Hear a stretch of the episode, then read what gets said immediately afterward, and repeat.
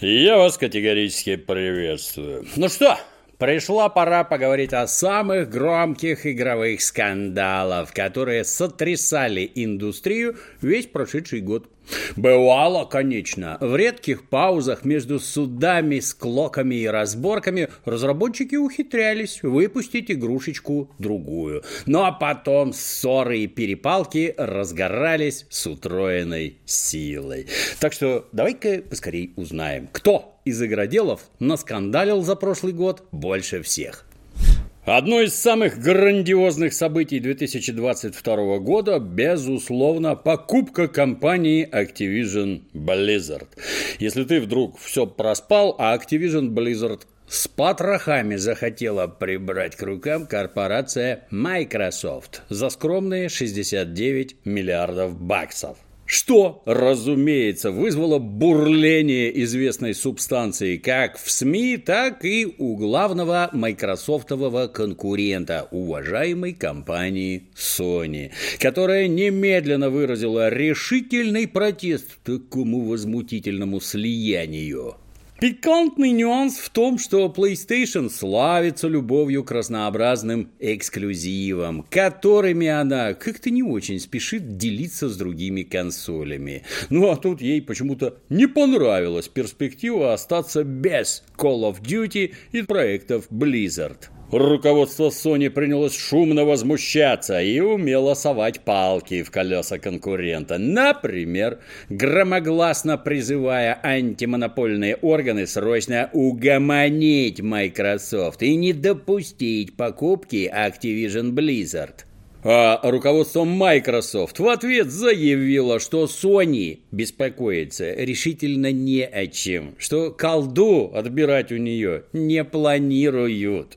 Более того, могут даже выпустить Call of Duty на Switch. Но последний аргумент почему-то PlayStation совсем не успокоил, а скорее наоборот, насторожил. Так что сделка в 69 миллиардов баксов застыла в интересной позиции и ждет, когда антимонопольные органы огласят свой вердикт. А уж когда европейские и американские чиновники дадут отмашку, ну, там будем посмотреть, что же начнется тогда. А заодно посмотрим, на какой платформе эксклюзивов получится больше. Игорьки надеются, что если Фил Спенсер таки прикупит Blizzard, то он немедленно реализует сокровенную Игорьковую мечту и оживит StarCraft. Как известно, начальник Карабокса с большой теплотой отзывался об этой легендарной стратегии – оно и понятно. Когда-то давно жанр РТС был молод, богат и безумно популярен. А сейчас, похоже, один Total War за всех отдувается. В прошлом феврале в этой серии как раз вышел Warhammer 3 в котором фэнтезийные славяне и китайцы отважно побеждали мерзкие орды хаоса. Сюжет получился очень увлекательный, настолько удачный, что через пару недель после релиза Sega спохватилась и на всякий случай продавать игру в России запретила. Но об этом мы сейчас поговорим отдельно. В ушедшем году игорьки нашей необъятной страны, а также игорки братской Белоруссии столкнулись с нетипичной проблемой. Купить игры некоторых издателей в Steam стало просто невозможно. Плюс перестали работать привычные способы оплаты. Похожая ситуация сложилась и в консольном лагере, так что многие Sony бои предпочли сменить виртуальное место жительства и завели себе аккаунты в солнечной Турции, в благодатной Румынии и в других странах с выгодными региональными ценами. Ну и, конечно, мгновенно подрос интерес к пиратской романтике, которая, казалось бы, напрочь растеряла былую актуальность. Но жизнь Игорьков изменилась. Цивилизованный рынок победил торренты, и вокруг, казалось бы, сплошь приличные люди. Но стоило задуть ветру перемен, как повсеместно снова затрепетали и зареяли веселые Роджеры. Как говорится, руки-то помнят. Обнаружив, что международным издателям больше не нужны их деньги, многие игроки тут же выхватили абордажные сабли и разлили стратегический запас рома. В общем, это еще можно поспорить, кому запрет на продажу развлечений нанес больше вреда, вашим или нашим. Вот, например, по весне граждане из CD Project Red решительно осудили наших игорьков и строго-настрого запретили им платить за карточный гвинт. Надо понимать, боссы компании крепко подумали, принимая такое решение, ибо Внезапно выяснилось, что российские игорьки составляли значительную часть аудитории. Более того, регулярно заносили польским разработчикам деньги. Ну а теперь выяснилось, что игра перестала приносить прибыль, и в 2023 году поддержка Гвинта прекратится. Вот надо же, как все интересно совпало. За пределами нашего богоспасаемого Отечества тоже бушевали нешуточные страсти. Долгие годы скромные игорьки ждали хоть каких-то подробностей о следующей части Grand Theft Auto. И вдруг внезапный слив. Радость-то какая! Но слив ранней версии GTA 6 вызвал эффект разорвавшейся жопы. Говорят, Хакеры подломили сервера Rockstar и уволокли оттуда и движок, и рабочий прототип будущего мега-блокбастера. Сеть мигом заполонили десятки роликов со сценами жутких ограблений, зверских погоней, яростных перестрелок. Заодно подтвердились слухи о сюжете и героях GTA 6. Напомню, их там будет двое. Жопастая латиноска Люсия и ее не то брательник, не то подельник по имени Джейсон. Посидевшие сотрудники Rockstar, не вынимая головы из ведер с валидолом, забегали по интернетам с требованиями все эти ролики немедленно удалить. Ну, результат, я думаю, очевиден. И поскольку интернет большой, сотрудники с ведрами бегают до сих пор. Параллельно с этим медленно и неспешно судились промеж себя эстонские разработчики отличной ролевой игры Disco Elysium. Нынешний директор студии «Заум» Заум – это отсылка на заум русских поэтов-футуристов 20 века. Так вот, в тайне от коллег он продал четыре иллюстрации, нарисованные для второй части игры. Продал, что характерно, своей же подставной конторе за скромную сумму в 1 евро. После чего выкупил их обратно, но уже немножко дороже, примерно за 5 миллионов евро. Таким образом, ловко прибрав к рукам средства, отложенные на разработку диска Elysium 2. В этом ему оказал посильную помощь бывший исполнительный продюсер игры, за плечами которого судимость по экономической статье. Вся эта красивая цивилизованная история развернулась после увольнения трех ключевых разработчиков диска Elysium, включая художника и ведущую сценаристку. В конце концов, Темпераментный эстонский продюсер и оставшиеся разработчики, ну, вроде как помирились. Миллионы нашлись, но осадочек, как говорится, остался.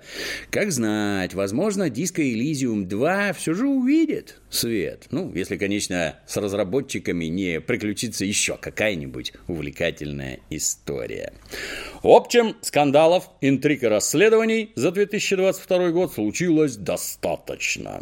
Могло даже показаться, будто весь геймдев переключился на разборки и выяснение отношений, окончательно забросив такую никчемную ерунду, как разработка каких-то там игр. Но ты не волнуйся и даже не переживай. Без крупных релизов в 2022 году тоже не обошлось. Сейчас про это поговорим подробнее, но сперва немного о другом. Глядя на изобилие так называемых умных гаджетов, становится очевидно, что хотя бы немного разбираться в цифровых технологиях теперь должен каждый, ибо все это окружает нас натурально со всех сторон. Растет и отечественная IT-отрасль, и даже государство наше сейчас изо всех сил старается поддерживать профильных специалистов. Так что, если давно подумываешь о карьере в IT, обрати внимание на курс «Профессия Scientist» от Skillbox. Можно выбрать одно из трех направлений обучения. Специалисты по машинному обучению тренируют нейросети. Дата-инженеры организуют сбор, обработку и хранение данных, а аналитики данных помогают принимать бизнес-решения на основе биг-даты. В рамках курса освоишь такие инструменты, как Python, SQL и Power BI. Практических задач дадут предостаточно. Уже во время обучения можешь рассчитывать на трудоустройство, ну, к примеру, в банковской сфере. С поиском работы Skillbox поможет. Ну, а если вакансию по окончании курса найти не удастся, вернут деньги. Кстати, начинающие дата-сайентисты претендуют на зарплату от 50 тысяч рублей. Опытные, как нетрудно догадаться, получают заметно больше. Записаться на курс можешь по ссылке под роликом. Ну или отсканируй QR-код с экрана. А благодаря администрации по коду ОПЕР на входе получишь приятную скидку 55%. Ну да, вернемся к серьезным релизам прошлого года, с которыми тоже произошла масса всего интересного, а местами неожиданного. Например, Часть проектов, на которые возлагали серьезные надежды, с оглушительным треском провалилась. Именно так получилось с космическим хоррором The Callisto Protocol от создателей Dead Space. Во-первых, Экшен про космическую тюрьму оказался всего лишь бледной тенью своего славного предка. А во-вторых, некий особо одаренный сотрудник прямо перед релизом накатил небольшое такое обновление, которое напрочь поломало оптимизацию и сделало протокол фактически неиграбельным, чем полностью угробил старт продаж. Что тут можно сказать? Интересно, у граждан-разработчиков организован контроль качества, ибо на релизе почему-то не оказалось ни того, ни другого, ни контроля, ни качества, а просторы интернетов огласил яростный вой Игорьков, которым за место калисты подсунули на лопате кал Игру, разумеется, тут же принялись экстренно патчить, но первое впечатление оказалось безнадежно испорчена. И даже жаль как-то эту Калисту. Хитом она, конечно, не стала бы, но если бы не такой безобразный старт, вполне прошла бы по категории «крепкий середнячок». А вот как теперь сложится судьба у конторы разработчиков, это будем посмотреть. Но встречались и обратные примеры, когда проекты, не избалованные вниманием аудитории, преподносили приятные сюрпризы. Так, вторая A Plague Tale оказалась ладно скроенным и крепко сшитым средневековым приключением. Этаким Last of Us в антураже Столетней войны. Узнать всю историческую правду, о которой можно только из лекций Клима Жукова на известном сайте oper.ru. Сиквел продолжает выдавать историю брата и сестры по фамилии Дерун. Это парочка Дерунов – бродит по Франции XIV века. Мальчонка страдает от странной болезни с побочным эффектом. Где бы этот пацан не обосновался, там вскоре начинается нашествие адских крысиных орд. Ну, казалось бы, открывай ларек с шаурмой, весь Париж у твоих ног. А нет, Вместо этого парочка дерунов мечется по Франции в поисках лекарства от крысиной чумы, понятно, с катастрофическими для страны последствиями. Играется Plague Tale Requiem довольно бодро. Тут пазл решишь, там мимо стражников прокрадешься. Одному засветишь в лоб из прощи, другому засадишь из арбалета в спину. В общем, развлечения XIV века представлены довольно широко. Локации, опять же, прорисованы с любовью. Но всяко лучше, чем унылые коридоры Калиста Протокол. Можно играть. Еще один исторический эксперимент представили ветераны студии Obsidian. Речь про игру Пентимент. Это тоже средневековое приключение, но уже в Баварии и XVI века. В глаза бросается уникальный графический стиль, полностью соответствующий данному временному отрезку. Выглядит новая игра Obsidian как ожившая иллюстрация из пыльного манускрипта. Нелинейный сюжет Пентимент разворачивается в маленькой деревушке. Главный герой расследует убийство, в совершении которого подозревают его приятеля. Ну и за 25 лет истории Игорьку предстоит влипнуть в массу передряг, в том числе любовного характера. В процессе разработки игры Пентимент Пент и мент. Авторы изучили массу средневековых источников, в том числе эфиопскую Библию. Вот ее, кстати, в игре показали. И даже консультировались по традиционным итальянским жестам со специалистами. В игре, если что, есть не только баварцы. И вот если бы этот самый пентимент еще бы перевели на русский, ну, можно было бы смело рекомендовать контингенту. Ну, а так, объемы текста там серьезные, и на английском такое осилит не каждый. Если название игры «Пент» и мент без словаря перевести не можешь, лучше даже не берись. Смогла удивить Игорьков и тактика Midnight Suns про героев в трусах поверх лосин. По трейлерам казалось, что это такой упрощенный XCOM, в котором супергерои лупцуют друг дружку, не ведая сна и отдыха. Однако при ближайшем рассмотрении оказалось, что студия FireAxis выдала вполне добротную стратегию, ну, это симбиоз пошаговой тактики и коллекционной карточной игры. Система карт несложная, но дает серьезный тактический простор. Понятно, что разработчики FireAxis не утратили навыки и чтут заветы дедушки Мейера. Ну а тем, кто в XCOM больше всего любил строить базы, предоставили возможность отгрохать супергеройскую штаб-квартиру. Разрешат даже личную суперкомнатенку обставить, ну там выбрать прикроватную тумбочку и даже шкафчик, примерно как в Симсах. А вот хардкорная песочница Dwarf Fortress преподнесла сюрприз не столько Игорькам, сколько своим создателям. Более 15 лет эту игру можно было совершенно бесплатно скачать с сайта разработчиков двух братьев Тарна и Зака Адамсов. Но тут один из них как-то вот, к сожалению, приболел. Подробностей братья особо не разглашали, но что-то там связано с онкологией.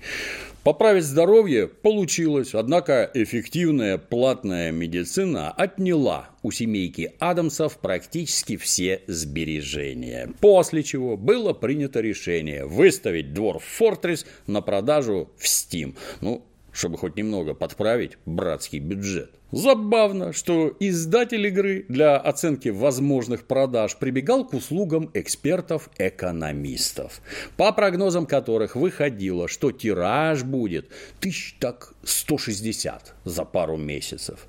Но по факту 160 тысяч копий было продано за первый же день, а за неполный месяц Dwarf Fortress купили больше полумиллиона раз.